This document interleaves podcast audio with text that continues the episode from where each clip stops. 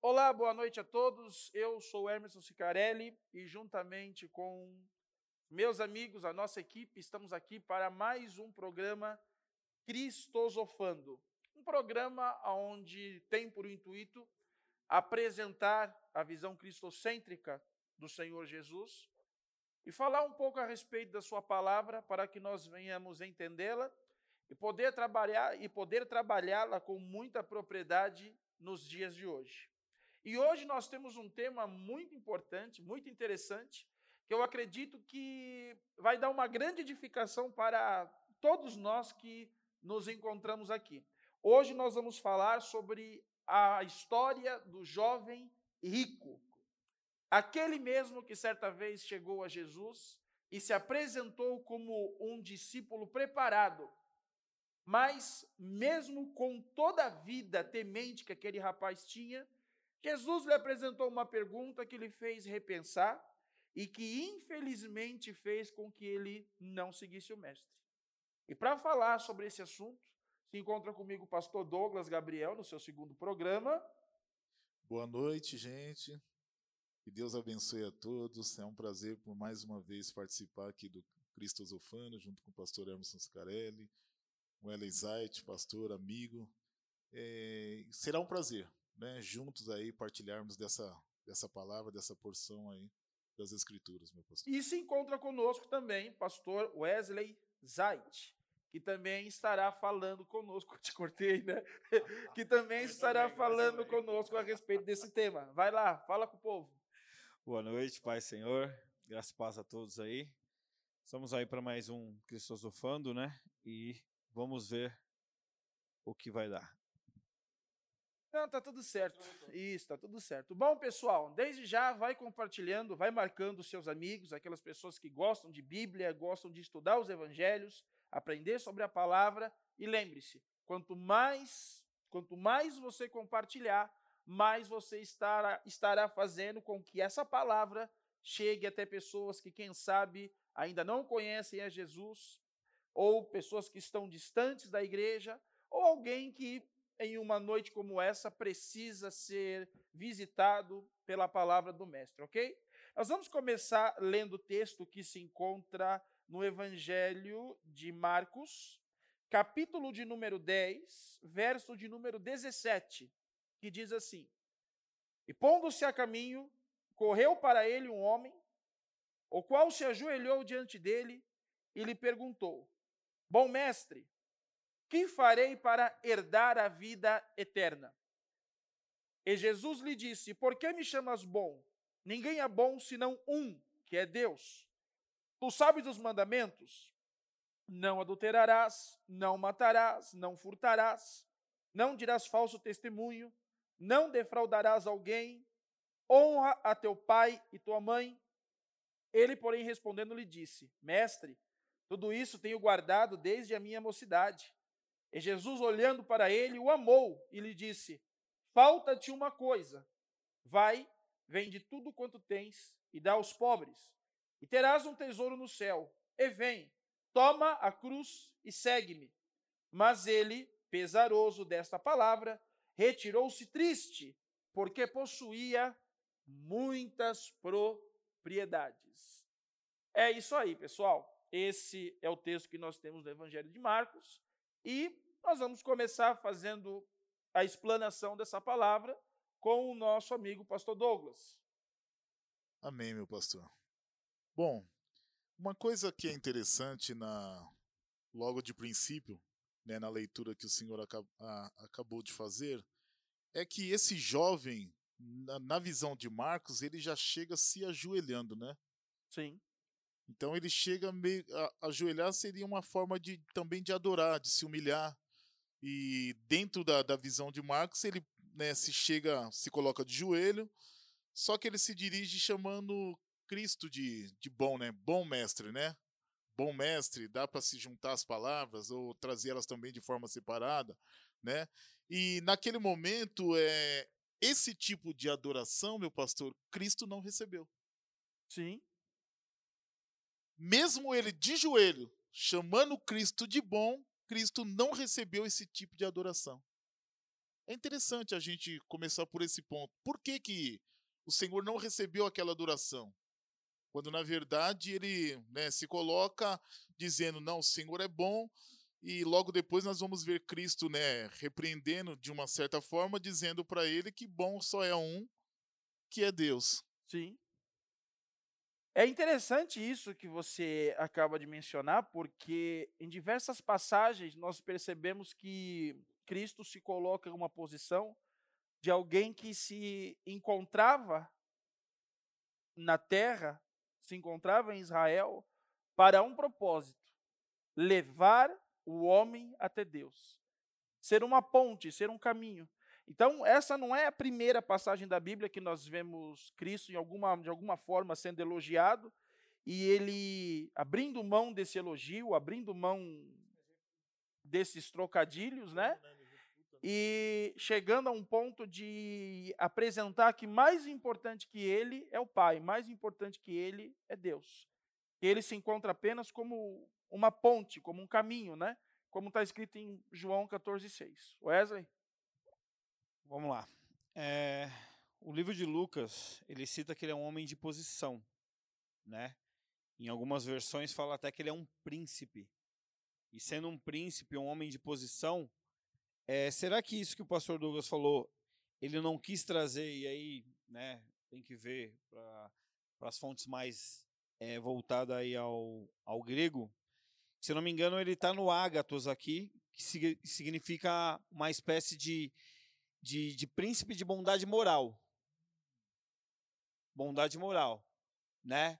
Talvez ele reconheceu ele como um bom homem moral, mas não espiritual. Será que esse não foi o motivo que Jesus já deu uma no meio dele, falando: por que você me chamou de bom? O bom que você está me falando é diferente do bom que os meus discípulos me chamam. Bom mestre, por quê? Porque eu sou bom para a sociedade? Mas e para você? Será que eu sou bom? Na verdade, já, já é de costume da, da tradição judaica, é de costume da, da tradição rabínica, vamos assim dizer, e nos grandes livros de ética, nos grandes livros do Mussar, para quem não sabe a ética judaica, uh, o homem não receber elogios. É dito que é uma mitzvah, é o cumprimento de um mandamento, o homem não receber elogio e elogios e não deixar o seu ego se inflamar. E nós percebemos que em diversas passagens bíblicas, nós percebemos que sempre que o negócio começava a esquentar, sempre que o negócio começava a, ferver um pouco mais emocionalmente falando, a gente percebia que Jesus ele tomava uma postura onde ele não recebia a adoração e ele não recebia aqueles trocadilhos de gracejo. Certa vez, em um dos seus sermões, quando, é, quando uma pessoa grita: Bem-aventurados foram os seios que te amamentaram, ele disse: Antes, bem-aventurado é aquele que cumpre a vontade de meu Pai. É? Uh, na conversa com Nicodemos, o diálogo de Nicodemos, né? Uh, mestre, sabemos que tu, Rabi, sabemos que tu és mestre em Israel, porque uau, as coisas que você faz, só mesmo alguém que vem do céu para poder fazer e para poder realizar. E nós vemos Jesus naquele momento dizendo: Em verdade, em verdade te digo que aquele que não nascer da água e do espírito não poderá ver o reino de Deus.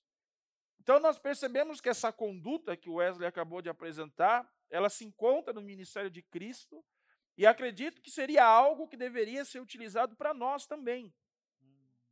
De não recebermos elogios, Verdade. não recebermos é, esses trocadilhos, né? reconhecimentos, algo que dentro da nossa cultura cristã é o que acontece a todo momento, né? Homem de Deus, profeta, é, homem de Deus, profeta, profeta é, nobre. Mas isso é o que? Elogios, bajulações, isso indiretamente faz bom pro ego, isso já aconteceu conosco em várias com situações. certeza. É, pecamos nisso, Mas né? in, indiretamente com a explicação que você acabou de dar aí da ética judaica, ou deveria ser uma ética Na geral, ética de Jesus, né? É, Vamos falar assim. Deveria ser uma ética de uma maneira geral. Isso deveria ser de uma maneira, como você falou, trazer para os dias de hoje. Eu acho que teria que matar Facebook, teria que matar Instagram, teria que matar uma série de redes sociais, porque o povo hoje vive disso. vive de curtição. É verdade. Deixa eu trazer aqui Claro. uma, uma referência bíblica muito interessante no que o pastor, no que o pastor Wesley começou e o pastor Emerson continuou, que diz assim, ó, Provérbios 27, verso 21 diz: "O crisol é para a prata e o forno é para o ouro, mas o que prova o ser humano são os elogios que recebe." Uau! Nossa, muito bem, muito bem, muito bem Salomão colocado. falou isso. E uma coisa que é interessante, isso também será, né, pastor? Vamos aqui, né? Vamos agora começar a a, a, de- a Debulhar pegar a esse- espiga. debulhar Vamos lá. Isso, vamos lá. É, isso seria uma visão também dos essênios, porque João Batista tinha o mesmo conceito. Importante é que ele cresça, que eu diminua, que, que eu não seja visto. É meio que ele, ele tira o holofote dele, ele tira as luzes dele e coloca em Cristo, e nós vemos Cristo também tirando dele E passando para o pai. passando para o Pai. Seria também uma visão dos essênios? Na verdade, é, essa é uma visão, essa é uma visão de, de ética eh, judaica que vai abranger praticamente todos aqueles que eram homens piedosos, né? Todos aqueles que viviam dentro de uma mentalidade piedosa. Mas, pelo que Jesus apresenta na sua época, é algo que está sendo, está acontecendo muito pouco, porque a todo momento ele apresenta que nós não devemos fazer as grandes procissões que faziam os fariseus, que não se deveria fazer, não se deveria se apresentar de em jejum da mesma forma que os fariseus se apresentavam. As orações. Eu né? acredito que o show da fé ele já existe há mais de dois mil anos atrás. Sim. É verdade, É meu uma das pastor. coisas, querendo ou não, é, você falou aí muito bem, pastor Douglas, é, João Batista, né? Que ele cresça. Não tem que aparecer. Quem tem que aparecer é o ministério dele, é ele. E é isso que nós devemos trazer hoje para os dias de hoje. Né? É, Jesus já corta, como falou aqui, na passagem que nós estamos lendo, Jesus corta um elogio de um homem grande, de um governante, de um homem de posição, Sim. de um príncipe, talvez, da sinagoga, a gente não, não sabe de fato, mas é um homem de posição.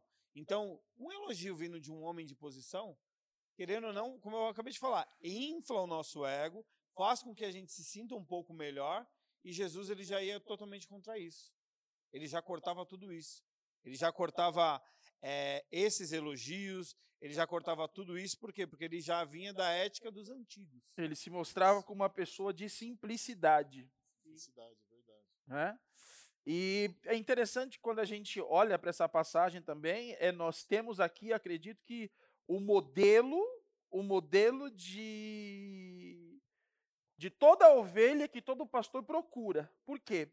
Porque esse jovem, ele é diferenciado. Muito diferenciado. Esse jovem é diferenciado porque uma coisa a gente tem que admitir, ele é temente. Sim. Né? Vocês estão com outras versões aí e tal? Gostaria que vocês lessem as outras versões. E você aí Pode na sua casa, vai preparando as suas perguntas, ah, vai compartilhando, vai marcando seus amigos, aquelas pessoas que você gostaria que estivesse assistindo essa live e entra com a gente e pergunta. Manda as suas bombas aqui que os dois estão aqui para responder com grande categoria. Pastor, eu tô aqui com o texto de Mateus e já tem uma identificação diferente em Mateus, né? Mateus, no capítulo 19, no verso 16, diz assim: Eis que se aproximou dele um jovem. Já identifica ele como um jovem, dizendo-lhe: Bom mestre, que bem farei para conseguir a vida eterna? É, antes de nós prosseguirmos no texto, ele faz uma pergunta que nós não vemos mais na igreja. Nós não vemos uma preocupação como essa, porque isso, até porque, meu pastor, é, você bem disse na versão que você leu aí em Lucas que ele era um príncipe. Ele era um governante, era uma pessoa que tinha uma posição, que tinha riquezas, né? Então assim, mas mesmo tendo isso, existe uma preocupação no coração dele. Existe algo é, nele que perturba ele.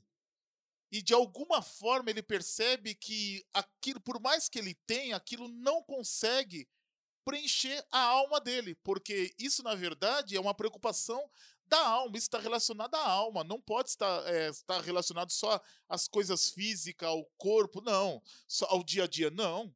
Ele está pensando no futuro, ele está pensando numa vida depois da morte. Aí, já fica uma deixa aí. Ele está pensando na vida após morte, né? Então, o que vai ser de mim, por exemplo, se eu morrer? Né? E aí o texto em Mateus continua dizendo, verso 17: E ele respondeu, Jesus, por que me chamas bom? Ninguém é tão bom senão um só. Mas se queres entrar à vida, guarda os mandamentos. Olha, pastor. Jesus dizendo para ele: Se queres entrar na vida, guarda os mandamentos né? Então você, a preocupação em si dele é boa. E hoje acontece muito disso. Né? As pessoas vêm, como na versão que o senhor leu em Marcos, se ajoelham. Outros, como na versão de Lucas, se apresentam com status. Mas eu me pergunto, e quando? E como Cristo vê isso? Porque muitas vezes nós, às vezes, balançamos com algumas coisas que vemos, pelo fato de sermos homem, pelo fato de, né, de ter o coração mole, às vezes a gente se leva por algumas questões. Mas Jesus aqui ele foi enfático. É a mesma expressão que ele usa com Natanael. Não teve dolo com Cristo. Com Cristo o negócio era não era homem de meias palavras, né? Ele já foi e falou direto, não é verdade, pastor? Sim, com certeza. Com certeza e ele apresenta, ele apresenta mandamentos importantíssimos, onde ele diz que ele não adultera, ele tem uma vida casta. Uh, quais são os, os, as qualidades que ele apresenta? Então, mas os mandamentos que é apresentado em Mateus não é os mesmos mandamentos que é apresentado em Marcos e nem em Lucas. e, e quais agora? são os mandamentos de Marcos? Você está com, a, tá com a versão de Marcos, né? Vamos ver, vou abrir aqui Marcos. Vê os mandamentos aí, pastor Lucas, que eu abro Marcos aqui de Marcos, né? Porque Isso. o importante, a grande pergunta é essa: uma pessoa muito próspera, uma pessoa rica, uma pessoa que possui uma excelente situação financeira, é mais difícil para ela servir a Deus? É mais difícil para ela caminhar com as sandálias do Evangelho? É exatamente essa pergunta porque o que impede esse rapaz de acompanhar a Jesus é exatamente o aperto que ele tem em não conseguir desapegar daquilo que ele já conquistou, ou que, quem sabe, recebeu do pai dele, recebeu da mãe dele. Por, pelo fato de ele ser jovem, creio eu que seria uma herança, porque em, em Mateus ele muito é exatamente, Mateus ele é jovem. Sim. Né? Em Lucas ele é um homem de extrema importância. Talvez então ele foi criado no Sinédrio, mas se vem... ele é príncipe, então ele já está com seus 30 anos. Ele já vem exatamente. Não é verdade, meu Sim, pastor? ele já vem serviço da sinagoga. Então eles... imagina, imagina uma pessoa que é rico ou de gerações em gerações, ou até mesmo que tem um poder de gerações em gerações. E é engraçado que quando eu estava estudando isso, eu entrei em alguns artigos que estava lá. Será que esses super pastores, popstar, cheio do dinheiro, como é que farão quando Jesus fala assim, ó, deixa tudo para trás? Porque não Jesus, é só dos ricos. Jesus e... não pregaria nas igrejas deles se Jesus estivesse hoje. Porque eu acho que deixar tudo para trás em questão de finanças, porque assim, ó, vamos, vamos para um outro lado. Vamos para o outro lado, pastores. É, qual que é a situação aqui? Uma pessoa que eventualmente é, não precisa trabalhar, tem tudo, do bom, do melhor, ele precisa é, se sacrificar tanto quanto eu, o senhor, ou os, os próprios espectadores que estão acompanhando, que tem que trabalhar todo dia, que tem que literalmente ralar, correr, fazer várias coisas ele não tem que se preocupar. Então, para ele, é fácil seguir os mandamentos. É fácil seguir os mandamentos. Difícil talvez seja para nós que esteja no dia a dia na luta, acordando muito cedo e depois ainda tem que correr para a igreja, ainda tem que preparar sermão, tem que Exatamente. Agora para quem já tem tudo, como que é?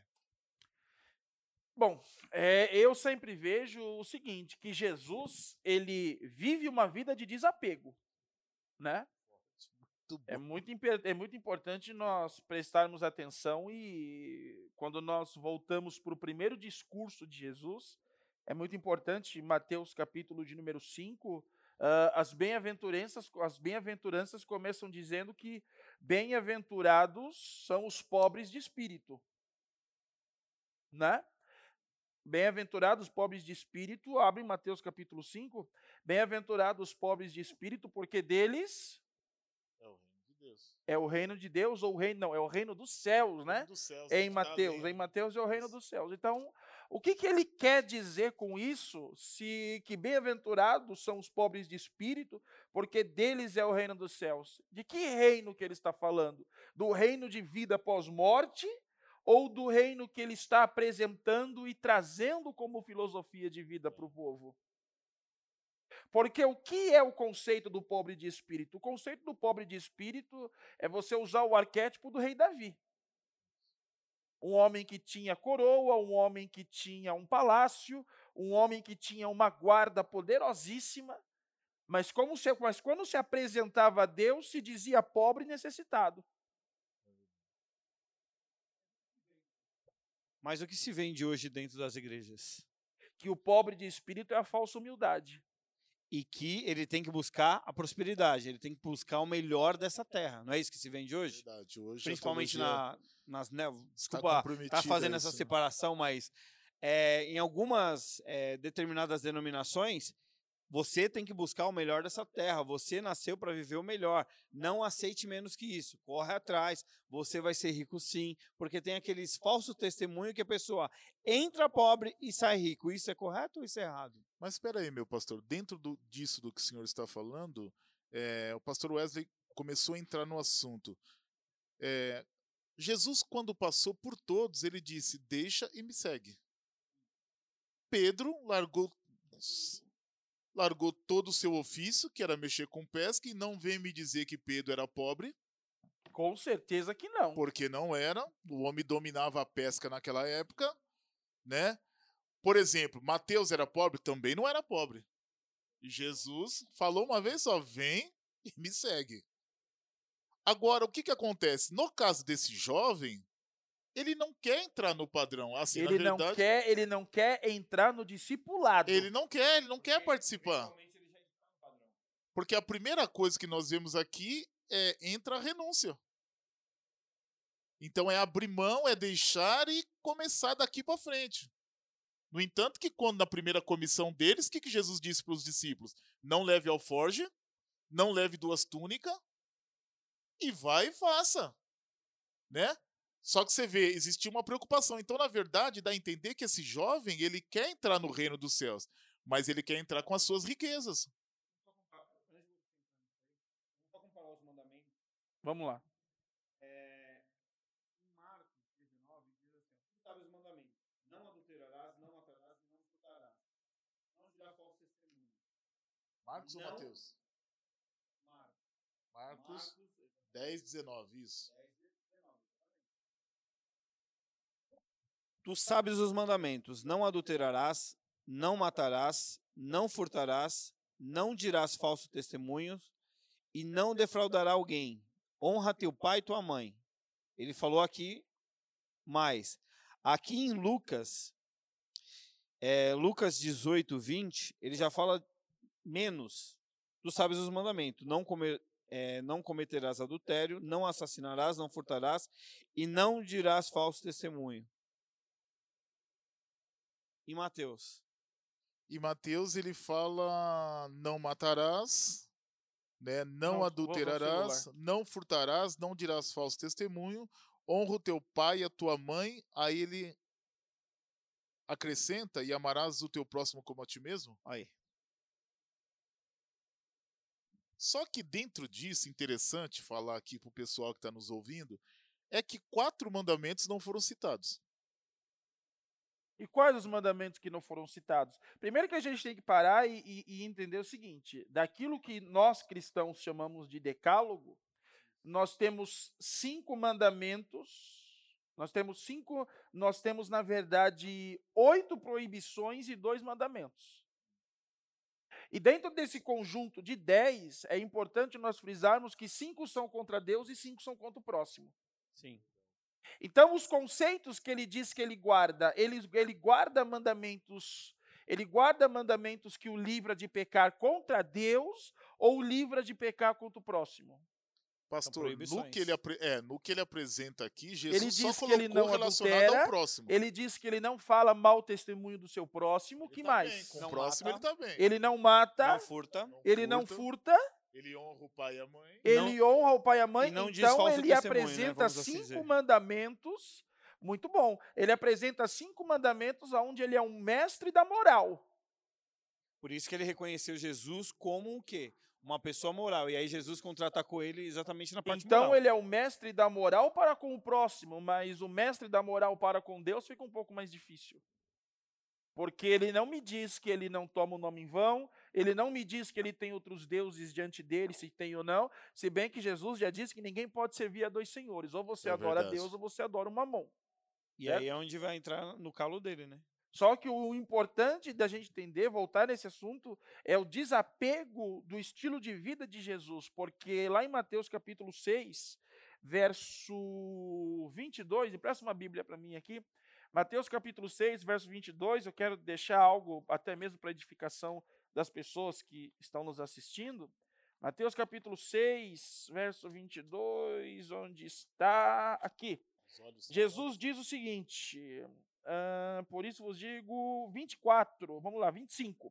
Mateus 6, 25. Por isso vos digo, não andeis cuidadosos quanto à vossa vida, pelo que haveis de comer, pelo que haveis de beber, nem quanto ao vosso corpo, pelo que haveis de vestir. Não é a vida mais do que o mantimento, e o corpo mais do que o vestido? Olhai para as aves dos céus, que nem semeiam, nem cegam, nem ajuntam em celeiros, e vosso Pai Celestial as alimenta. Não tendes vós muito mais valor do que elas? E qual de vós poderá, com todos os seus cuidados, acrescentar um côvado à sua estatura? Quanto ao vestido, por que andais solícitos? Olhai para os lírios do campo, como eles crescem, não trabalham nem fiam. Eu vos digo que nem mesmo Salomão, em toda a sua glória, se vestiu como qualquer deles.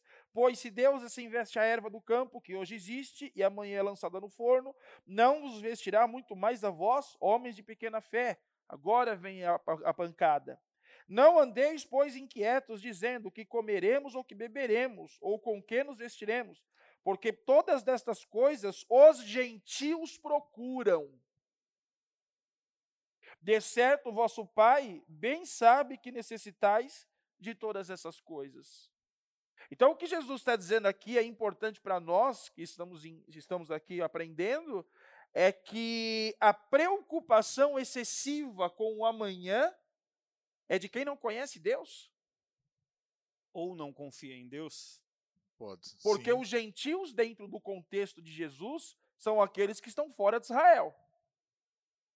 Que não estão servindo. Se são os que estão fora de Israel, os que não conhecem Deus, porque dentro da concepção judaica da- dos tempos de Jesus, é raro o, o gentil que tem ligação com Deus, e vocês sabem disso. Sim.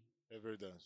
Então Jesus está dizendo que os gentios são, são os gentios que procuram por essas coisas. Então, a pessoa que se preocupa muito com amanhã, a pessoa que se preocupa mais com o futuro do que com o hoje, ela não conhece Deus no conceito de Cristo. Ela tá. Ela É, não mandei tá uma completa, bombinha né? aqui para vocês agora. Ó, uma, uma coisa aqui, nós lemos que Jesus apresentou uma lista Sim. de pelo menos cinco mandamentos, como o senhor colocou. Sim. Só que Jesus faz um adendo. E nesse adendo nós percebemos onde era o erro dele, onde ele pecava. Que ele não era perfeito, que ele não era completo. Quando Jesus diz assim: Ama o teu próximo como a ti mesmo. Sim. Falta- Faltava amor na vida desse, desse, desse jovem. Porque mais tarde no texto, Jesus vai dizer para ele: pega metade do. Metade não, pega o que você tem Sim. e dá aos pobres. Vende e dá aos pobres. Ainda o Senhor apresenta uma questão dele comercializar aquilo ainda. Não está falando nem para dar. Porque ah, o texto vai dizer que ele tinha propriedades, era herança deveria ser terras, deveria ser é, plantações, É, o pode-se dizer jovem que, rico, que né? seria o dinheiro na, na Então, época, as né? riquezas e os bens desse mundo podem impedir, impedir alguém de andar com Cristo. se nós não olharmos para o próximo. Se nós não atentarmos para a necessidade do próximo. Isso nos faz lembrar da parábola do rico e de Lázaro, que vivia na porta do rico, comendo das migalhas, sendo lambido pelo cão por causa das suas feridas, e o rico ali dentro comia e vivia uma vida esplendorosa. E você aí na sua casa, quais são as riquezas que você acredita que hoje impede uma pessoa de andar com Deus, impede uma pessoa de se firmar com Deus? Porque eu não sou rico, os pastores que estão aqui eh, também não são ricos, com certeza você que está me assistindo também não é rico, mas o que é nos dias de hoje que está impedindo o povo de andar com Deus? Se nós encontrássemos Jesus nos dias de hoje, o que Jesus nos diria de ainda te falta uma coisa? Nós, como pastores nos dias de hoje, o que nós percebemos que atrapalha o povo de andar com Deus? É, voltando ainda um pouco para essas riquezas e falando da ansiedade, porque querendo ou não, quem, tá, quem tem um pouco de riqueza não vive um pouco ansioso. E quem precisa, eventualmente, é, de correr atrás de alguma coisa financeira, de alguma conta para pagar, ele fica extremamente ansioso. E isso é, uma, é um fato que acontece no dia a dia de hoje. É, trazendo né, para os dias de hoje, é, eventualmente uma pessoa rica, e isso é o que você pode perceber que a maioria das igrejas periféricas não tem gente rica. É muito difícil. Não tem gente rica. Não tem. E essas Pode igrejas aparecer um ou outro para receber uma Isso. oração. e ser essas igrejas, querendo ou não, são mais não. avivadas e são mais espirituais. Com certeza. Agora pega uma igreja, eu não vou citar nomes por Sim, questão claro, de ética, claro. mas pega uma igreja num bairro nobre ou, né, numa situação onde a gente sabe que os carros que param lá são acima de 50 mil. Vê qual é o tipo de sermão. Não tem um arrependa-se. Não tem sermão mais duro. Por quê? Porque se ele Não perder- tem, então, falta-te alguma coisa. Exatamente. Isso que você falou não tem para essa, pra essa linha, para esse tipo de pessoal. Por quê? Porque aqui, querendo ou não, hoje, nos dias de hoje, foi falado semana passada, dependendo da mensagem que nós formos falar, que nós formos colocar diante do povo, o povo, ele ah, achou ruim, fecha o coração, sai daqui vai para a próxima ali. Entendeu? E isso é o que a gente está sofrendo nos dias de hoje. Mas, é, num- numa determinada situação, numa determinada igreja, é, a questão do não podemos tocar na ferida que Jesus tocou aqui, porque Jesus é, tocou exatamente na ferida dele. Você não tem cuidado do próximo, ou você tem vivido sua vida, como foi citado já, é, você, Você tá- você você. quer servir a Deus, mas É. você quer servir a mamão ao mesmo tempo. Você Isso. quer servir os deuses da riqueza, você quer servir o Deus dessa terra, mas não pode. E aí? É verdade. Então nós, nós percebemos o quê? É, que Jesus, ao mesmo tempo, olha que interessante, por isso que nós amamos esse. Por isso que ele, ele é, o, é o gentleman, né? Por isso que ele, é o é, cara. ele é o cara. Porque ele faz uma contraproposta. Porque ele diz assim: olha, faz o seguinte: pega aí o que você tem, pega a sua riqueza, vai lá, vende, né? Investe. A minha versão está escrito assim: investe nos pobres. Só que ele diz assim: olha que interessante, meus pastores, e você que está nos ouvindo. Ele diz assim: ó, e terás tesouro no céu.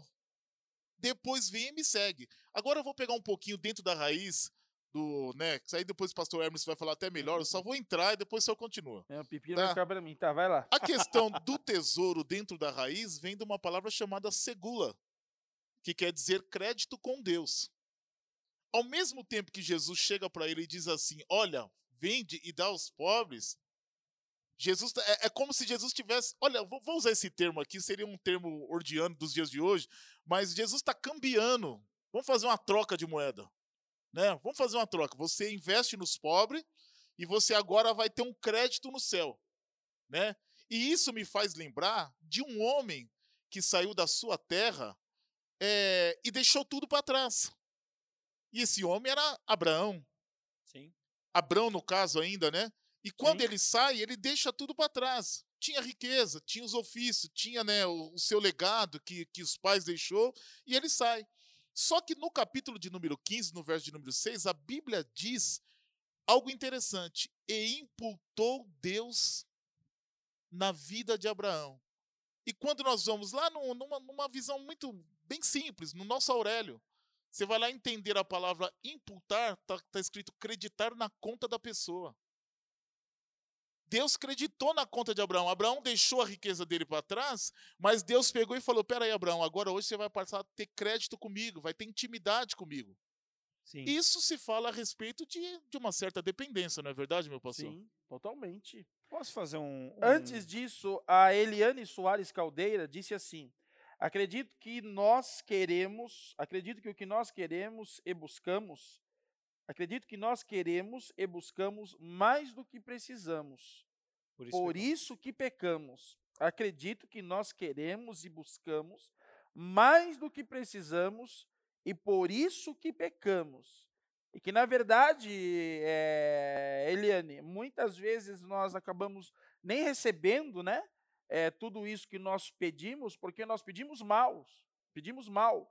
E aí nós vamos entender aquele conflito que Tiago fala no seu capítulo 4, onde ele diz: cobiçais e nada tendes, eh, pedis e não recebestes, porque quando vocês pedem, vocês pedem mal, Sim. e quando vocês pedem é para os vossos próprios deleites, não existe um propósito, um propósito Isso. na sua busca, né?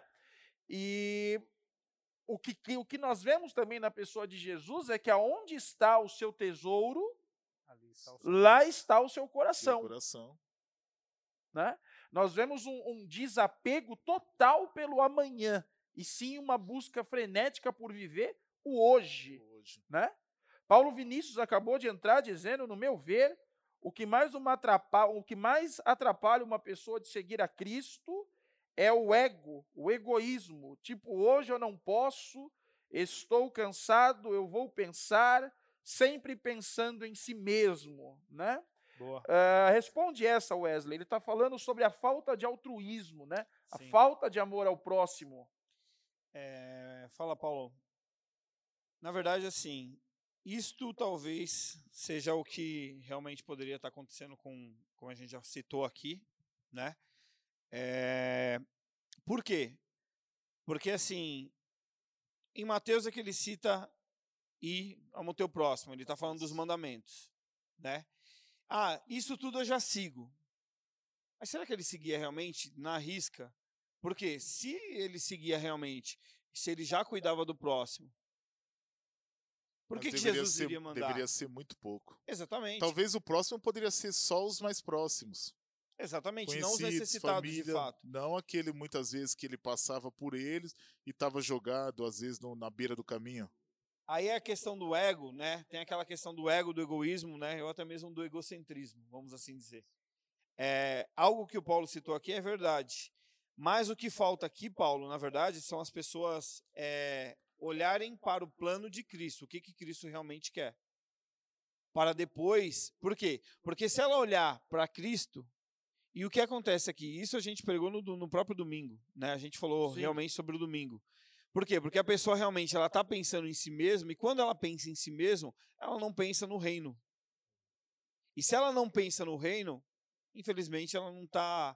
Ela não tá. A minha falta não vai fazer problema. Não, não tem problema que o pastor Hermes não precisa de mim. A pastora Vasti não precisa de mim, o pastor Douglas não precisa de mim, o pastor Wesley não precisa de mim. E assim sucessivamente. Por quê? Porque ela está pensando nela. Isso. Mas na verdade ela é uma voz que compõe o grupo de louvor e é a necessidade de ela estar ali, mesmo que ela esteja cansada. Por quê? Isso, Porque eu também estou cansado. É verdade.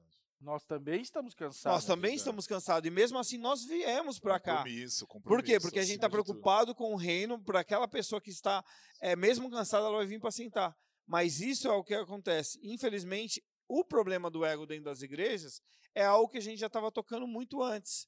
Enquanto Jesus está, ó, não quero elogios, por que, que você está me chamando de bom? Não, não. Não vem com essa conversa.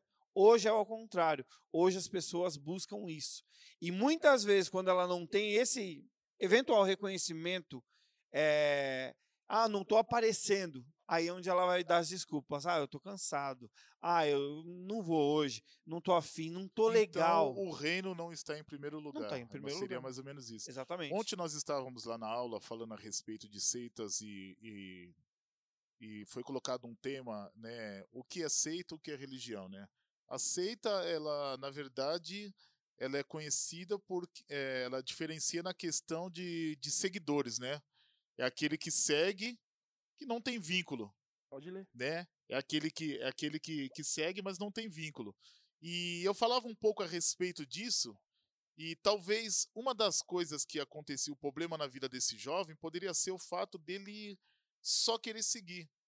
E Jesus nunca quis seguidores. No entanto, que Jesus, Sim, poder, até, no, a, até a primeira instância, eles se apresentavam como seguidores, mas a maioria deles se tornavam discípulos. Né? Então a visão de Jesus sempre foi essa.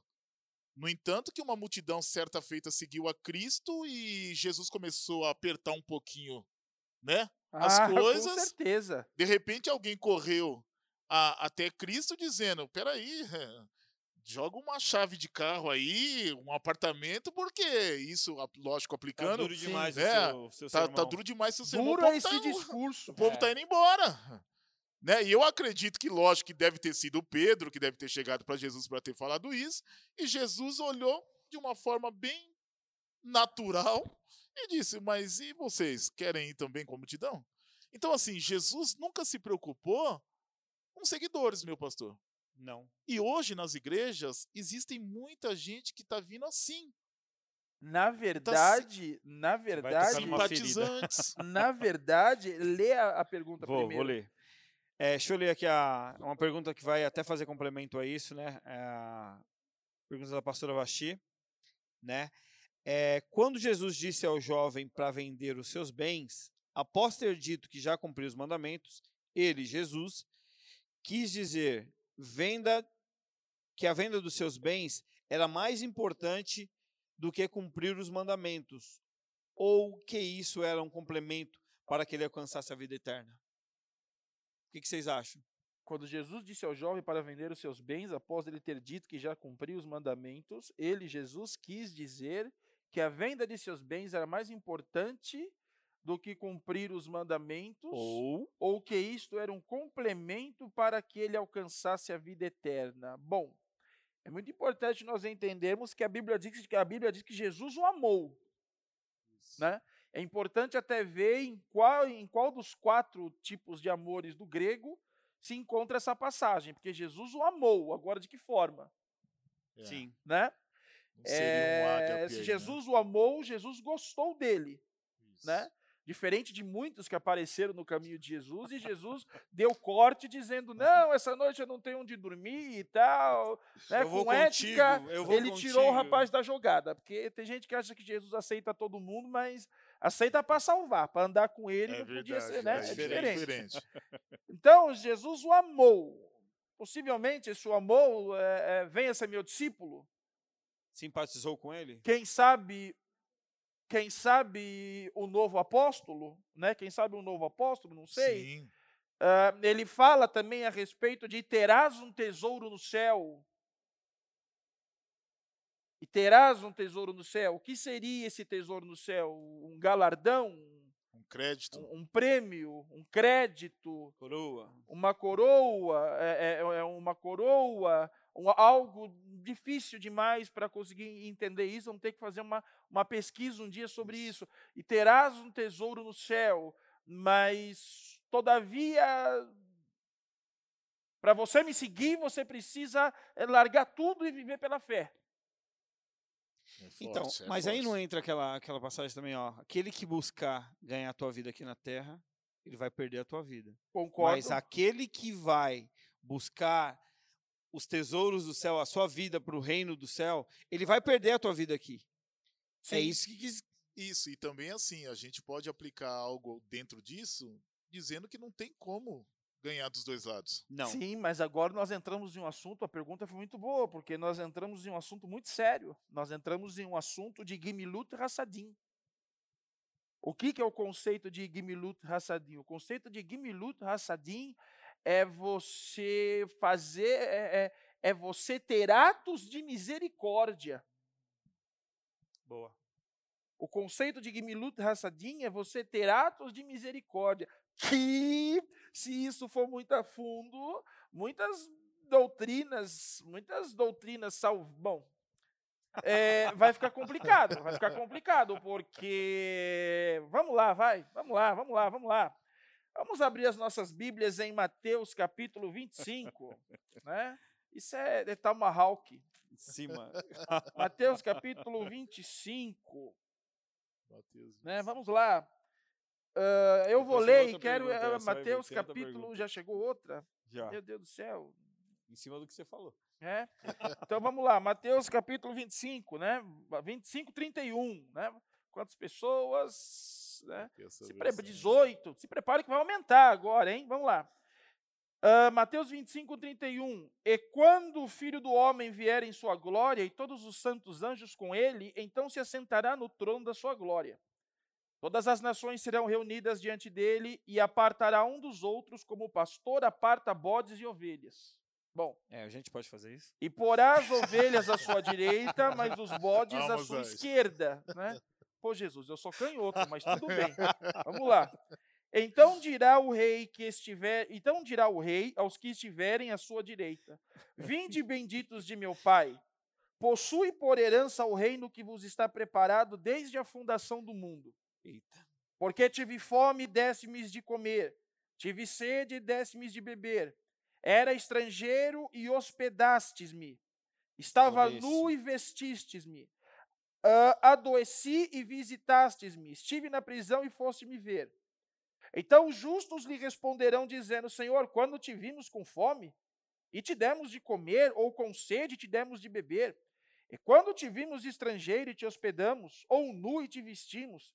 E quando te vimos enfermo na prisão e fomos ver-te? Respondendo o rei, Hum, Hum. né?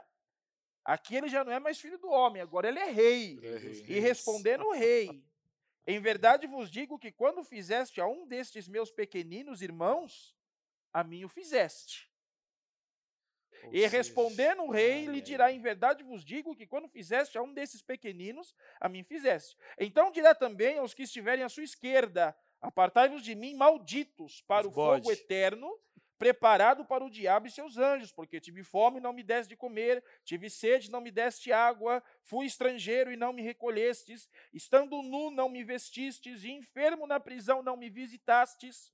Então eles também lhe responderão, dizendo: Senhor, quando te vimos com fome e com sede, ou estrangeiro, nu, enfermo, ou quando não te visitamos? Então lhe responderá, dizendo: Em verdade vos digo que quando a um destes pequeninos não fizestes, não fizestes a mim, e irão estes para o tormento eterno, mas os justos para a vida eterna. Para a vida eterna. Então isso é muito mais do que dar um dinheiro, Então é justo quem ajuda o próximo? mas que ajuda. É muito mais do que o dinheiro. Porque talvez ele pensou assim, ah, vou... É atos de misericórdia, Atos de atos de, misericórdia. bondade, Gimilut Hassadim. Isso. Pura, é- é pura tradição.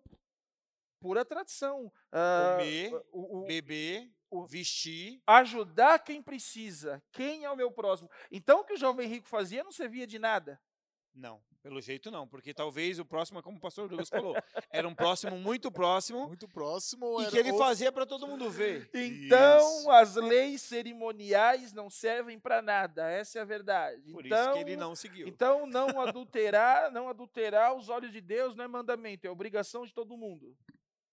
Honrar pai e mãe também é, é- é obrigação de cada um. Todo ser humano deve agir assim, porque isso não seduziu Jesus. Não. Não. Jesus o amou, mas Ágape. ágape. Então Jesus o amou. Se o amor é ágape, Jesus o amou. Isso. O amor que se doa, né? O amor 100%. Então Jesus quis o garoto com ele. Isso. Mas me diz uma coisa, ó, eu, eu quero tirar uma dúvida. O pastor falou de Abraão aqui, certo? E pro, pro judeu, esse é um antigo, né? É, a cultura. Abraão foi, querendo ou não, ele enriqueceu por ser obediente a Deus. Sim. Jacó, assim foi. E assim por diante, a gente vai ver várias, vários homens de Deus do Antigo Testamento que seguiram a Deus, foram obedientes e foram abençoados. Como o senhor falou, foi acreditado na conta deles. E é mais ou menos assim: ah, se eu já sigo os mandamentos e já estou seguindo ele, porque com certeza era alguém que seguia Jesus, poderia até ajudar ministerialmente Jesus, por que eu tenho que largar minhas riquezas? Essa é a pergunta que ele fez. Porque se no Velho Testamento a gente tem homens de Deus que serviram a Deus e foram abençoados por isso, na cabeça dele, será que ele não era talvez um judeu por seguir os mandamentos e ser cheio de lei é, cerimoniais, e aí Jesus para ele, como Jesus para ele não tem tanta importância a isso, será que ele não chegou e falou assim, peraí, é, o que está te prendendo ainda nessa terra são suas riquezas, é o poder, porque querendo ou não, ele tinha poder, ele era um governante. E isso faz com que as pessoas se sintam melhores ou se sintam melhores que as outras. Privilegiadas. Privilegiadas. Então, é mais ou menos assim, um cego. Um cego, quando foi pedir um milagre, é mais ou menos o que queres que eu te faça? Ah, eu quero ver. Tem certeza que você quer ver? Porque a partir desse momento você vai ter que sair da porta, você vai ter que trabalhar, você vai ter que fazer uma série de coisas Muitas que coisas você não fazia antes. E agora, quando, quando o rico deixar toda a sua riqueza, a partir desse momento que você deixar a tua riqueza, peraí. E aí? Ah, você vai ter que deixar posição. Isso. Você vai ter que deixar cargo. Você vai ter que deixar o status. É verdade. E se Jesus chegar hoje para um monte de pessoa que a gente conhece aí e fala assim, ó, fulano, se você quer crescer, deixa seu status de lado? É mais fácil o camelo passar pelo buraco da agulha. Mas antes de entrar nesse ponto, Ai, deixa, eu, deixa eu colocar uma outra pergunta aqui. Ó. A Dalila perguntou aqui, ó, pastor, tesouros não seria salvação que Jesus falou para ele? Está condicionado a crédito com Deus, intimidade. Exatamente. Mas você vê que ele se entristece quando Jesus fala isso? Ou, dentro da tradição, méritos. Você méritos. viu que os três evangelhos. Méritos. Ele citou que o jovem se entristeceu por não, por não ter a salvação? Não foi uma coisa assim, ah, beleza, tá bom, igual, tá, não vou te seguir, tá Mas bom. então, aí a gente vai ter que agora é, mexer um pouquinho na tradição, eu vou ter que eu vou ter que citar uma obra, eu vou ter que citar uma obra muito interessante.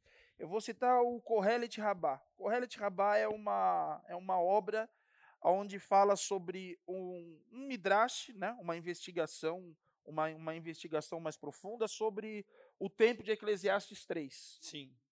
Segundo a tradição do Midrash Kohelet, o homem vive sete tempos. O homem vive o primeiro tempo, a fase do rei. Já ouviram alguma coisa sim, a respeito disso? Sim. Bom, você é Kohelet, né? Então você já ouviu aqui. A fase do rei. Porque quando você nasce, você é tratado como um rei, todo mundo Isso. quer te pegar no colo, Sim. todo mundo quer te dar presentes, você é o centro das atenções. Me lembrei. O homem vive, o homem vive a fase depois, a fase uh, da criança é a fase do porco, quando ela tem de dois a três, até cinco anos, bem Andrei, bem meu filho, né, que tudo que vê leva para a boca, é, dá aquele trabalho, faz aquela sujeira. Ela, cerca ela de tudo quanto é Depois disso, vive a fase da Giovana, que é a fase da cabra, é a fase que não para, o dia inteiro dançando, o dia inteiro fazendo o mundo. Indomável, né? Você viu lá quando você ficou em casa, né? meu netinho. Exatamente.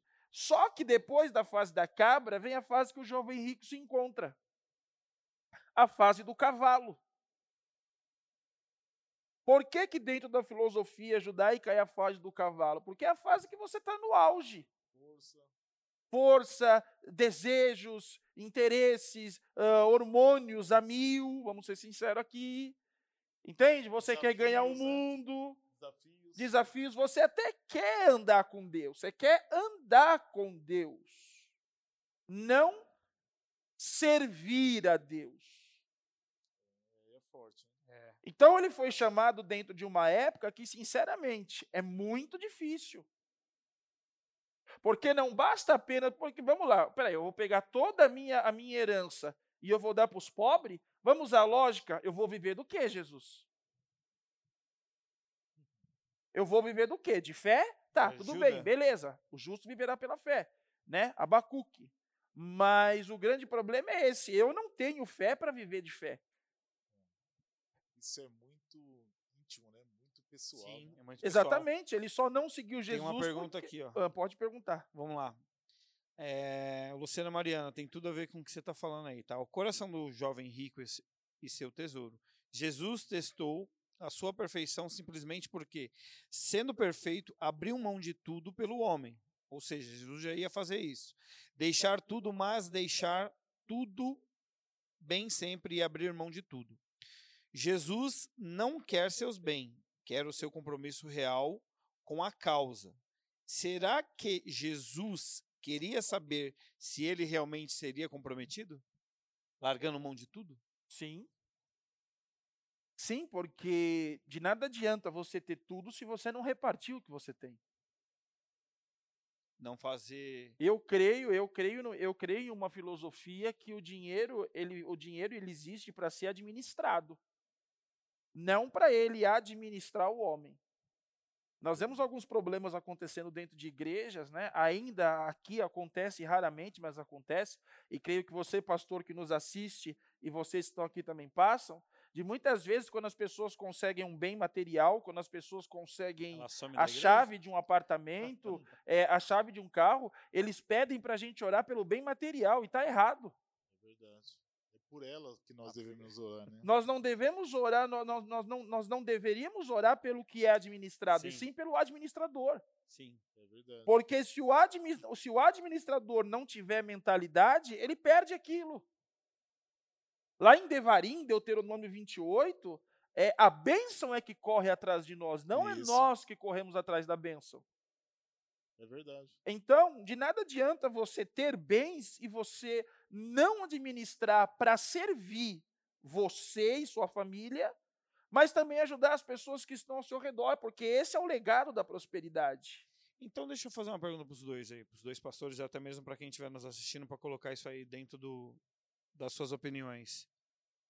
É, Jesus ele faz esse tipo de teste hoje, por exemplo, quando uma pessoa eventualmente faz um pedido e alcança uma bênção. Ah, eu quero uma porta aberta de X, Y, Z, pá, tal, tal. Ótimo. E Jesus, ele nos testa em cima disso? Eu acho que nós, eu, eu acho que os testes continuam até os dias de hoje. Continua. Não poderia ser Outra pergunta. facilitado. Igreja que hoje, não. faz fácil. obra de caridade, mesmo que ela arranque o couro do povo no dinheiro, isso é uma espécie de balança? Veja bem, eu acredito o seguinte, eu acredito o seguinte, né? Isso aí daria um programa fantástico, né? Eu acredito o seguinte, eu acredito que hum,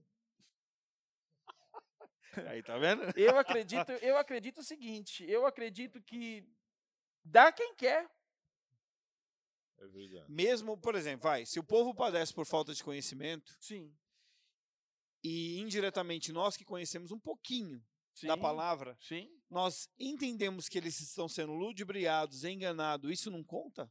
Porque a pessoa, tudo bem, ela, tá, ela que se faz é, enganada por não, não ler, não estudar, não, não meditar na palavra de Deus, porque a própria palavra libertaria ela. Sim. Mas, nesse caso, se ela está sendo enganada, como você falou, dá quem quer, mas ela está sendo enganada, literalmente, ali.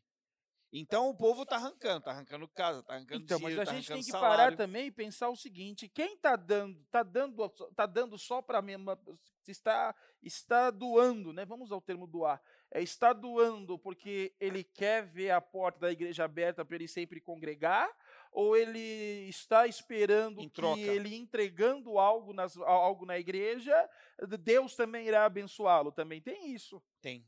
Eu acredito que seria Segunda ser parte. 70% isso. A segunda parte. Exatamente. Porque Ele está dando em troca de alguma coisa. Isso. É aquela lei da semeadura. Vou plantar muito que eu vou colher muito. Esse é o verdade. grande problema, quando A- você espera receber algo em troca. Isso, até porque a gente tem um respeito, lógico, vamos ser éticos, não vamos citar nomes, tudo, mas nessas muitas igrejas, qual é a ovelha que consegue chegar até o seu líder? Nem o líder muitas vezes Não, nem não conhece a pessoa. Tem segurança. A maioria das pessoas que estão ali mantendo tudo não tem acesso. E a, a questão também do ensino, será que existe aquele aquele privado como Jesus fez, né? Não, não, E não. chamar de canto, de Não. explicar. Não. Uma oração. não. Uma oração. Explica para nós, mestre, né? parábola do semeador. Fala para nós o, o que, que isso quer dizer. Será que existe isso? Não tem isso. Não. Porque imagine você, é, se eu prego um evangelho, se eu prego uma palavra, e eu aqui entendo porque muitas vezes nós, como pastores de, de igrejas de comunidade, sofremos, porque trazer a verdade, trazer a luz e conflitar muitas vezes, tem gente que não vai, não, não, não vai querer ficar.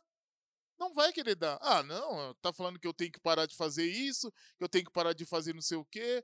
Porque a, essa é a mensagem do reino de Deus. O reino dos céus é isso. Agora, se for uma. Ah, eu quero só ir contribuir, fazer minha parte. Aí que está a questão, porque Jesus, ele quer sempre nos fazer um convite. Jesus, ele sempre quer uma aproximação. Só que até que ponto que nós contribuímos? O problema de tudo, de, de tudo que se encontra nesse jovem e em todos nós, quando não conseguimos largar, não conseguimos abandonar algumas coisas para servir com mais excelência, é exatamente o nosso coração. Porque aonde estiver, aonde, porque aonde estiver o seu tesouro, lá ali estará o seu coração. Então, existem pessoas que nem sempre o, o grande conceito vai ser é mamon. Existem pessoas, por exemplo, que muitas vezes elas não têm uma, uma vida diligente nas coisas de Deus por causa de outra pessoa. Outras pessoas por causa do trabalho. Outras pessoas porque acreditam que ah, Deus ele não pede tanto. Outras pessoas por causa da TV, outras pessoas por causa do jogo de futebol. Outras pessoas porque tem alguém fazendo e ela se irrita com aquele que está fazendo e então problema é que nós estamos lidando com o ser humano. E Tem lidar um... com o ser humano é algo complicado. Tem um comentário aqui, ó, que é uma pergunta, né? Vamos lá. Vamos lá. Eu acredito que para mim tem que ser o amor em tudo, na caridade, fazer sem olhar a quem.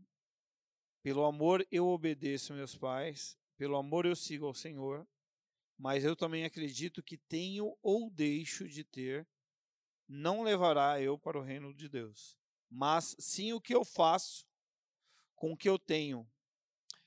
Como o uso, como eu uso o que eu tenho, como eu sou, meu caráter perante ao que eu tenho. Se a minha essência é boa, o dinheiro não vai mudar. O que, que vocês acham? Bom, é, isso depende, isso muito, muito bom. Isso depende muito.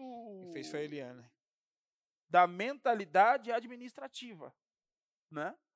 Uma mentalidade administrativa. Existem pessoas que têm uma essência boa e o dinheiro não corrompe. Por quê? Porque ele entende que ele é o cabeça. Agora, existem pessoas que têm uma mentalidade, que têm uma essência, começa com uma essência boa, mas, infelizmente, no meio do caminho, o dinheiro consegue corromper. Nós temos passagens no Antigo Testamento, exemplos de grandes homens que começaram bem, entende? E acabaram terminando mal. Então, isso é algo que eu acredito que vai muito do temor, porque o temor do eterno é o princípio da sabedoria. Se você é temente, você segue o caminho que a Eliane. que a Eliane Soares acabou de mencionar. Isso. Agora, se você perde o seu temor, é, é algo muito difícil, é algo muito complicado. É verdade. É, existe um texto lá no Antigo Testamento, é, segundo livro das Crônicas, no capítulo de número 25, fala a respeito de um rei chamado Amazias, Sim. Né, filho do rei Asa. Sim. E esse rei, ele teve uma decepção. Qual foi a decepção dele? Ele investiu muito. E ele chegou a investir é, porque, na verdade, ele estava diante de uma guerra, e ele se preocupou, porque o número que ele tinha em questão de poder, de soldados, era muito pouco para aquele exército que viria, né, que, que, que estava o desafiando em si. E aí o que, que acontece? Ele vai, investe muito dinheiro e compra o serviço do próprio povo de Israel, porque esse rei era da, da parte sul de Judá, e ele compra o serviço do, do, do, do povo de Israel. E aí o que, que acontece? Só que quando a, a Bíblia diz que, que, que ele se dirige a Deus e um profeta ali se levanta para falar com ele, ele não entrega. Olha aí a questão do coração. O, o, a Bíblia vai dizer assim: e Amazias serviu, mas não de coração inteiro. O está coração dele estava condicionado ao poder que ele tinha. A ponto que o profeta, quando repreende ele, meus pastores, diz assim, para você que está ouvindo, o profeta diz assim para ele: Mas tem Deus para te dar. Porque ele disse: E agora? Com que, o que eu faço com todo investimento? Ele chega a questionar o profeta: O que, que eu vou fazer? Investir muito. E Deus tinha dito: Não quero o povo de Israel participando dessa guerra. Deus proibiu. Deus estava virado com Israel naquele momento. E Deus disse: Não quero. E aí ele disse: E agora? O que, que eu faço com todo o meu investimento? Então, muitas vezes, pastor Hermes, será que o problema não é esse? Tem gente que não consegue se entregar de, vamos usar aqui o termo, né? Por inteiro seria que Abrir o coração. abrir o coração, se doar mesmo, é, vestir a camisa, né? Arregaçar as mangas. Será que essa pessoa ela não faz isso por medo de talvez não conseguir um retorno? O medo da insegurança, o medo da insegurança pelo amanhã. É como vai ser a minha vida depois que eu tomar essa atitude? Porque foi um passo muito sério. Só que aí também nós descobrimos uma coisa muito importante, porque é, é um pedido condicional.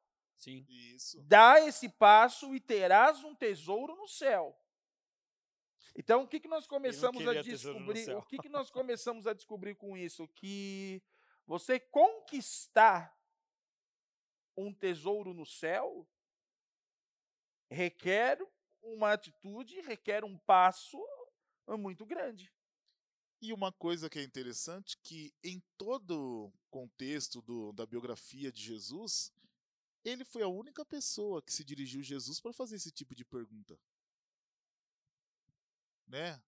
Não, Sim. houve também certo doutor, houve também um Nicodemos, certo, não, houve um certo doutor da lei também que certa vez perguntou para Jesus o que deveria fazer para ter para herdar a vida eterna. Por que, que eles tinham E essa Jesus preocupação, disse, né? Conheces os mandamentos. Bom, quando eles não estavam testando a, a mentalidade de Jesus, eh, nós estamos dentro de uma época onde o povo de Israel passava por uma perseguição muito grande, passava por um momento, um momento de cativeiro debaixo das mãos de Roma muito forte, e muitos deles sabiam que muitos morreriam sem mesmo conseguir esperar a tão sonhada vinda messiânica. Então a né? morte era presente na vida A deles. morte era Eles presente isso como e algo- eles se preocupavam então com realidade. a recompensa no pós-morte.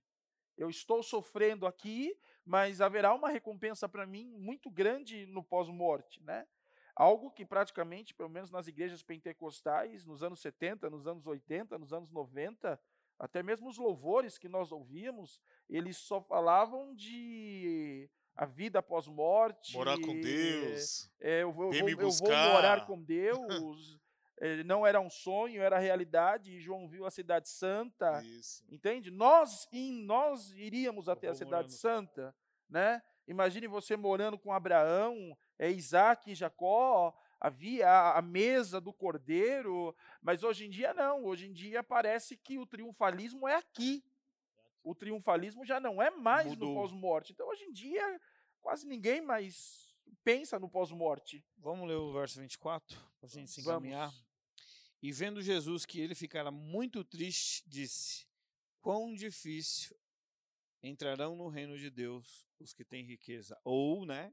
Quão difícil é um rico entrar no reino dos céus.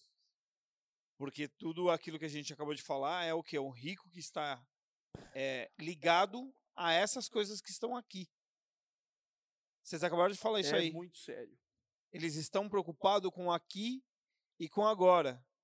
Não estão preocupados com o que o reino que Deus falou. Por isso que, ah, mas quando vai vencer o reino? É muito sério e fazendo um causuísmo bem rápido, é, quando você pega as duas igrejas, você pega em Apocalipse a igreja de Esmirna, que está passando uma, persa- uma perseguição gigantesca, Jesus diz: Conheço as tuas obras, tu se diz pobre, mas tu és rica.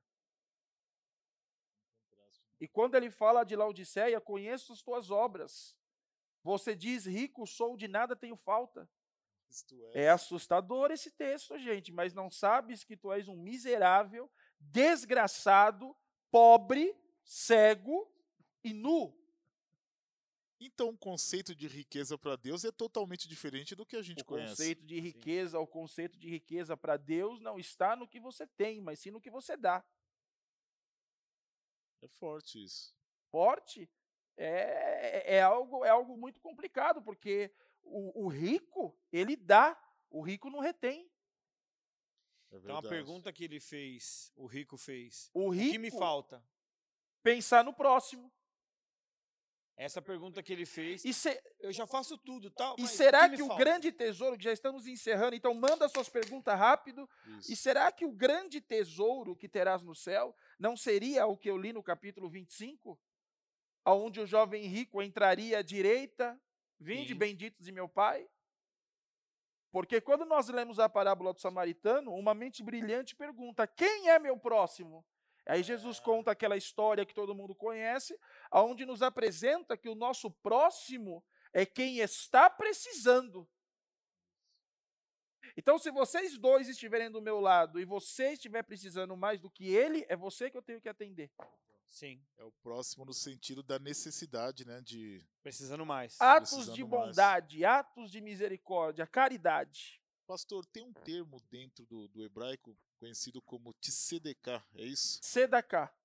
Que seria relacionado a isso, A tzedaká seria você ofertar na vida dos pobres. dos pobres, né? Atos de misericórdia. Ofertar nas misericórdia. vidas dos ofertar na vida dos pobres. E digo mais, hein? Existe um conceito poderosíssimo que nos ensina que eh, quando você vê um necessitado e você o abençoa antes que ele venha até você, Ele venha pedir. você recebe sete vezes mais. Nossa. Que benção. Por quê? Porque você o livrou da vergonha. Pedir. Então, quando o texto diz, então, qu- quando o ditado popular diz fazer o bem sem olhar a quem, nós deveríamos dizer também, é, faça o bem, faça o bem antes que aquele que precisa do bem venha lhe pedir. Quando você visualizar o problema, você vai lá e ajuda. Entende? Então, isso vai nos, vai nos abrir um caminho que o jovem rico, ele não consegue entrar porque ele pensa mais nele do que no seu próximo. Do que nos outros, com certeza. É, o próximo, no caso, não seria tão importante pra, para ele, né? Ou para ele, como a gente A de necessidade falar, dele O seria próximo dele seria aquele. Né, aquele bem próximo é, mesmo. aquela meia dúzia. Ou quem aquela- sabe ele mesmo, né? Ou quem Isso. sabe ele mesmo. Existe também, já se pregou muito a respeito disso, faz tempo que eu não ouço até esse texto ser ministrado mais. Lucas capítulo 12 conta uma parábola também do rico insensato, Sim.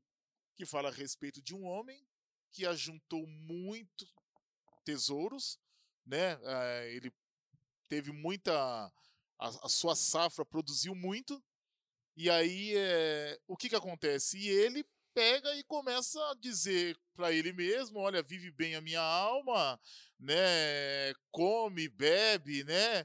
Se envaidece. É, e aí ele, a- o texto vai dizer que ele até, é, pastores, ele, ele até começa a, a, a expandir os seus armazéns para poder cada vez mais ajuntar. Sim. E aí vem aquela frase, aquele, aquela, aquela, aquela voz lá do céu que diz: louco, Essa noite, essa noite pedirão, pedirão, tua a alma, tua alma. E o que tu tens em troca? E aí, que- e qual é o adendo? Vai deixar para quem? Ficará para quem? Então nós percebemos que o negócio não é só questão do. Porque muitas vezes a riqueza pode estar condicionada só à questão de ajuntar para mim, eu quero agregar, agregar, sempre ajuntar. E você não usar aquilo para poder beneficiar alguém, para poder também ver alguém. Porque, até porque isso a gente, né, Vamos fazer uma, uma comparação da, da igreja lá em Atos capítulo 2. Lá em Atos capítulo 2 diz que o que eles tinham era tudo em comum. Eles repartiam um com os outros. Sim. Né? Tudo bem que a gente sabe que o contexto ali Existe é porque. uma hipérbole. Isso, uma hipérbole. A mais gente e sabe também tal. que o contexto por causa da perseguição. Vende a ideia de um coração Isso. desprendido. Mas dá a entender que isso pode muito bem acontecer, meu pastor. Não é verdade? E agora vem a grande pergunta, né? É, a salvação ela é por fé ou por obras? Que é um mix. Eu, assim, eu tenho a minha visão que é. O que é um disse. Jesus? O que, o que disse Jesus a respeito da salvação? A salvação, ela é um dom gratuito de Deus? Quando Jesus disse que a disse isso foi salvação é Paulo, um dom né? gratuito de Deus? Então, agora vem a grande pergunta e logo, logo vem um programão falando sobre isso, Isso. porque existem pessoas que acreditam que uma vez salvo, sempre salvo. Meu Deus, você vai mexer num Vou, vou mexer e, e vou, vou mexer e vou estar pronto. Vou estar pronto. Agora, o, o que eu, como o programa chama Cristosofando, o que Jesus diz pesa mais do que qualquer outro. Sim, perfeito. E a grande e a grande pergunta e a grande pergunta é essa: é, o que será que realmente vai acontecer? Entende? Qual será o caminho? Qual será o caminho da, das obras? Será que você vai ser salvo pelas suas obras? Ou será que você vai ser salvo pelo que você dá? Essa é a grande questão. E onde Aí que fica tá. ao que vencer? Aí que está. Isso. Sim, sim, uma palavra, uma palavra dita no Apocalipse, mas o conceito de salvação, ele vem agora, ele vem agora, leva, leva o telefone para mim ali, ó, psiu, e passa para a Bruna. Aqui é ao vivo é assim mesmo. Isso. Isso. E a partir daí, o, o que, o que realmente vai acontecer? Essa é a Mas grande isso pergunta. a gente deixa para outro programa, certo? Isso. E aí você já vai pensando. Mas vamos, vamos finalizar com aquela velha pergunta? É Sim. mais fácil um rico passar pelo Sabia que ele ia chegar nesse ponto. buraco da. É mais fácil um camelo passar por um buraco da agulha do que o rico entrar no reino do céu? E o que é o buraco da agulha? Tem várias vertentes, vertentes aí, várias né? vertentes ao buraco da agulha. Tem muitas vertentes aí. Também que a gente tem uma professora de grego aqui, né? Bom, Então deixa podem falar. posso começar com uma? Pode. Vou começar Pode. com uma. Segundo é, Alexandre Cirilo, né, ele era, ele dizia que houve um erro no texto. Só que segundo a regra da crítica textual, a gente sabe que não seria é, refutando o que está escrito. Poderia ver no sentido para onde está caminhando o assunto. E aí ele diz que a palavra ali não seria camelo, mas seria camilos. Que Posso quer dizer algo? corda. Isso. Existem papiros em Mateus que existe a palavra para corda. E existe outros papiros para Marcos. E isso quem disse foi o próprio professor Sabino, hein? Um Isso. dos os seus próximos convidados aí. Ele disse isso já há uns 4, 5 anos atrás. Eu vi um programa dele, mais ou menos, quando ele fala. Lembrando, Existem que existem as duas versões no mesmo texto, e isso de acordo com a tradução. Existe tanto Camilos quanto Camiro, se eu não me engano. E aí vai um para nó, que significa corda, e o outro que significa o próprio camelo. E aí? Isso é tradução. Por cadê, a exemplo, cadê a professora? Outros já Cadê a dizem, professora aqui? outros já dizem e falam a respeito da fenda que havia do lado do muro do templo de Jerusalém, do templo de Jerusalém, aonde Pode ser Lucas, né? entravam os não religiosos, entravam os Lucas comerciantes. 18. Entravam os não religiosos, entravam os comerciantes, entravam aquelas pessoas que Isso depois do horário. não eram vistas Depois do como judeus, não eram vistas como tementes. E essas pessoas deveriam passar toda a sua mercadoria por uma fenda muito fina, e além de ser muito fina e estreita, era muito humilhante. Era dito que Isso era essa pra fenda, estrangeiro. era dito que essa fenda, estrangeiro, comerciante, essa fenda, ela já era desse jeito exatamente para fazer com que muitos viessem até mesmo desistir da entrada. Então, alguns passavam minutos, alguns passavam horas, Não, alguns Lucas 18, passavam 25. minutos, alguns passavam horas, a ponto que muitos até desistiam de fazer a venda, desistiam de transportar, abandonando tudo, porque era um trabalho muito, muito longo. E a maioria dos homens que conseguiam passar por essa fenda, eles já tinham que entrar. O que é isso? Eles, aonde que está a fenda? A fenda seria o quê? Esse quadradinho. Eles já A teriam porta que estava fechada, a eles porta já era teriam que entrar prati- praticamente engatinhando, ou Isso. seja, ajoelhando, Isso. prestando reverência ao Deus, ao Deus de Israel. Então, possivelmente, possivelmente é. é Isso era na possivelmente porta não. de Jafa. Acredito eu, acredito eu, Era a eu, porta das eu porém vos digo, agora eu porém vos digo que. será que naquele Tem momento. peso nesse eu porém vos digo? Ah, mas até esse é o discípulo, né? O discípulo não é mais pode que é, seu falar, mestre. exatamente. O discípulo pode O falar. discípulo não é mais que seu mestre, né? Será que naquele momento não tinha alguém se ralando todo para tentar passar?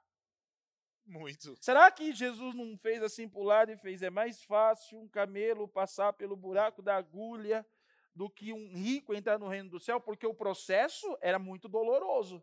Existe uma outra vertente também, pastor Hermos, é, que eu fui dar uma pesquisada a respeito, que eles diziam, na verdade, que nem no- na questão de Cirilo de, de Alexandria, ele dizia que, que no caso ali seria corda. Sim. Então, se é corda, a corda ela era feita, ela era feita pelo pelo do camelo. E literalmente seria uma agulha de tecelão de aproximadamente 6 centímetros. Deixa eu explicar essa E vertente aí, sua. nessa vertente, poderia sim, né? Então, ser no, no Eu caso. vou explicar essa vertente Não, sua é, que você é tá falando. interessante vocês mencionarem São todas as né? vertentes. né? Não, É, porque assim, ó, é, existia também na ponta do, do, do, do castelo, né, na, na parte de armação, vamos dizer assim, de defesa, uma espécie de brecha. E essa brecha, só quem estava, principalmente para quem eles, vamos dizer assim, noite, ou dependendo da, da guerra como for, é, o que acontecia? Existia uma, uma linha de defesa. E essa brecha, os arqueiros tinham acesso. Então, os arqueiros, para atacar as pessoas sem ficar exposto a, a um ataque, ele e essa, e essa fenda também chamava agulha. Entendeu? O que, que eles faziam? Aí é onde entra o conceito da corda. Quem era o inimigo atacava diretamente para acertar essa agulha. E o que, que ele fazia? Ele atacava com corda. Por quê? Porque quando ele atacava com corda, A flecha ia com a, a corda, flecha entrava com a corda onde e eles dava o acesso. onde dava o acesso. Ah, interessante. Entendeu? Mas só que assim, para quem está, até a imagem aqui, ó, para quem está de dentro, tá vendo? Para quem está do lado de dentro, Isso. A imagem do lado de dentro é uma coisa. Para quem está do lado de fora, fala assim, opa, é impossível acertar esse Impossi- buraquinho aqui, ó. Impossível. A Kelly acabou de fazer uma pergunta, Kelly Cristina, qual a sua opinião sobre ajudar a pessoa várias vezes e a pessoa não dar valor, mas você ajudaria ainda? Olha, Esperando algo em troca, né? ah, nós precisamos ter o bom senso e entender que o nosso próximo é aquele que precisa de ajuda, mas Ele também é aquele que recebe ajuda e valoriza a ajuda. Isso.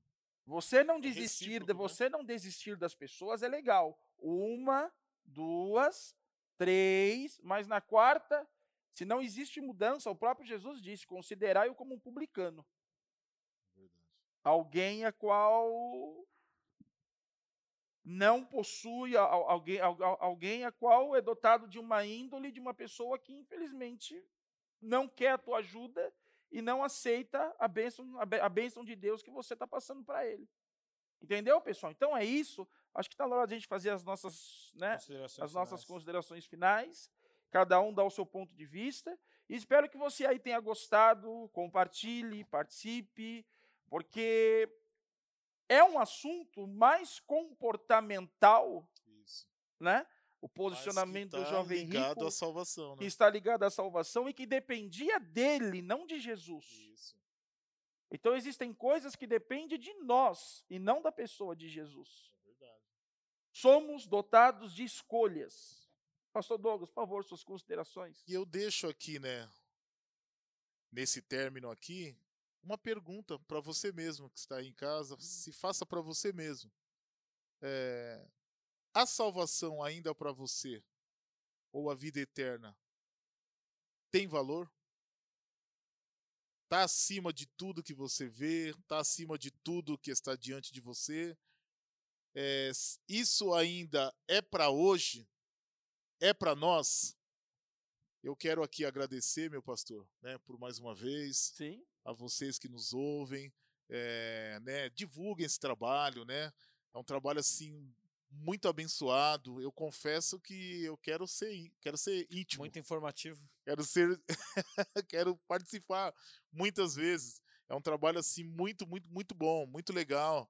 E eu, eu agradeço muitíssimo a Deus por ter essa oportunidade de estar aqui junto com os pastores. Você já faz parte né? da equipe cristosofana.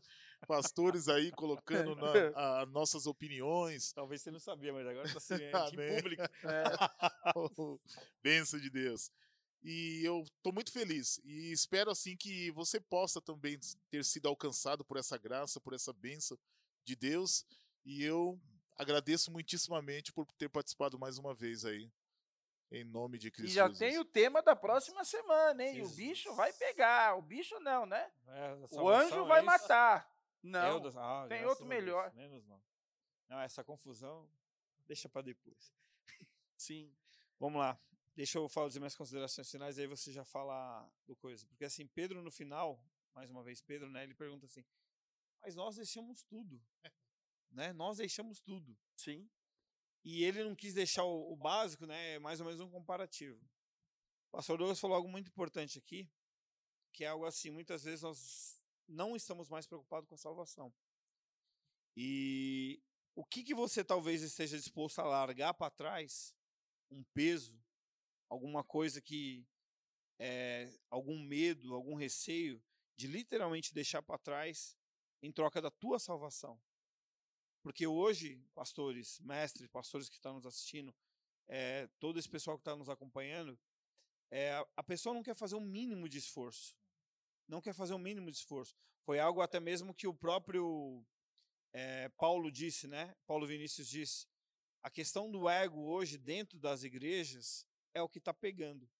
E, e, por conta do ego, a pessoa deixa de fazer muita coisa pensando: ah, eu não vou fazer porque eu vou prejudicar a igreja. Mas na verdade, não ela talvez, e se Jesus voltar naquela noite?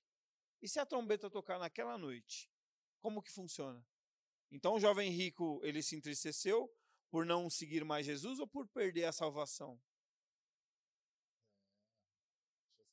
Qual que seria o real? E aí é uma pergunta que o pastor Douglas fez, eu vou fazer também. O que seria mais importante? Porque assim, ele está falando, nós deixamos tudo, e agora? Não, vocês têm e é. Cristo diz que receberão sete vezes mais nessa Cem vida. Vezes, nessa fala. vida. Acho que é Lucas que fala assim. Nessa vida. Nessa vida. Sim.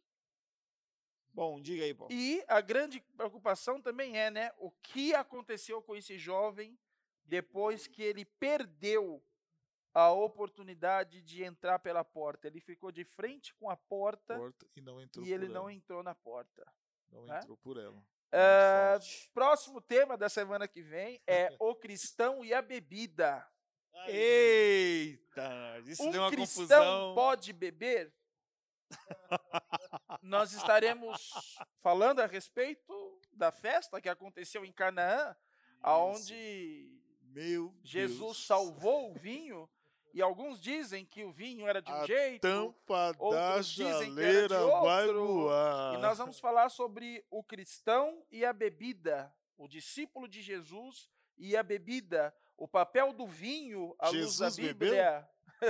Hum. Isso pra lá. O papel, nossa gente, o papel, o papel da bebida, o papel do vinho. Nós vamos estar lançando o banner o mais rápido possível e nós vamos estar divulgando esse banner, impulsionando o banner para no dia o negócio ferver. Vai, essa vai pegar. Essa eu tenho certeza que E vai. responderemos à luz das escrituras, das do que diz a escritura. Nada de não achismo. o que diz o achismo ou a placa da tua muito menos exacerbado. Ok? Então vai ser isso aí, que acredito que o Jonas vai estar aqui também junto conosco. Nosso amigo, sentimos e falta, eu já estou preparando um outro aí que vai vir também, onde eu vou chamar um amigo. E o negócio vai esquentar, ok? Meu Deus. Siga, compartilhe, siga a página que estou Fala, Gabriel. Tá? Podcast, isso. Uh, não esquece de seguir, não esquece também de seguir. Isso. Escutar, acompanhar no podcast. Escutar, isso. escutar o Cristosofano no podcast também. É isso, Gabriel? Pelo podcast, onde todos os nossos trabalhos estarão lá. Vai estar na página do, do Cristosofano. E nós também estaremos lançando mais alguns aí que vai ser muito legal, vai ser muito bacana. Desde já, nós agradecemos a todos, a todas as pessoas que nos acompanharam e até a próxima quinta-feira com o No- cristão, o cristão e a bebida no Cristosofando. É isso aí, pessoal. Valeu, Valeu. pessoal. Tchau, tchau. Boa noite. Tchau, tchau. Boa noite.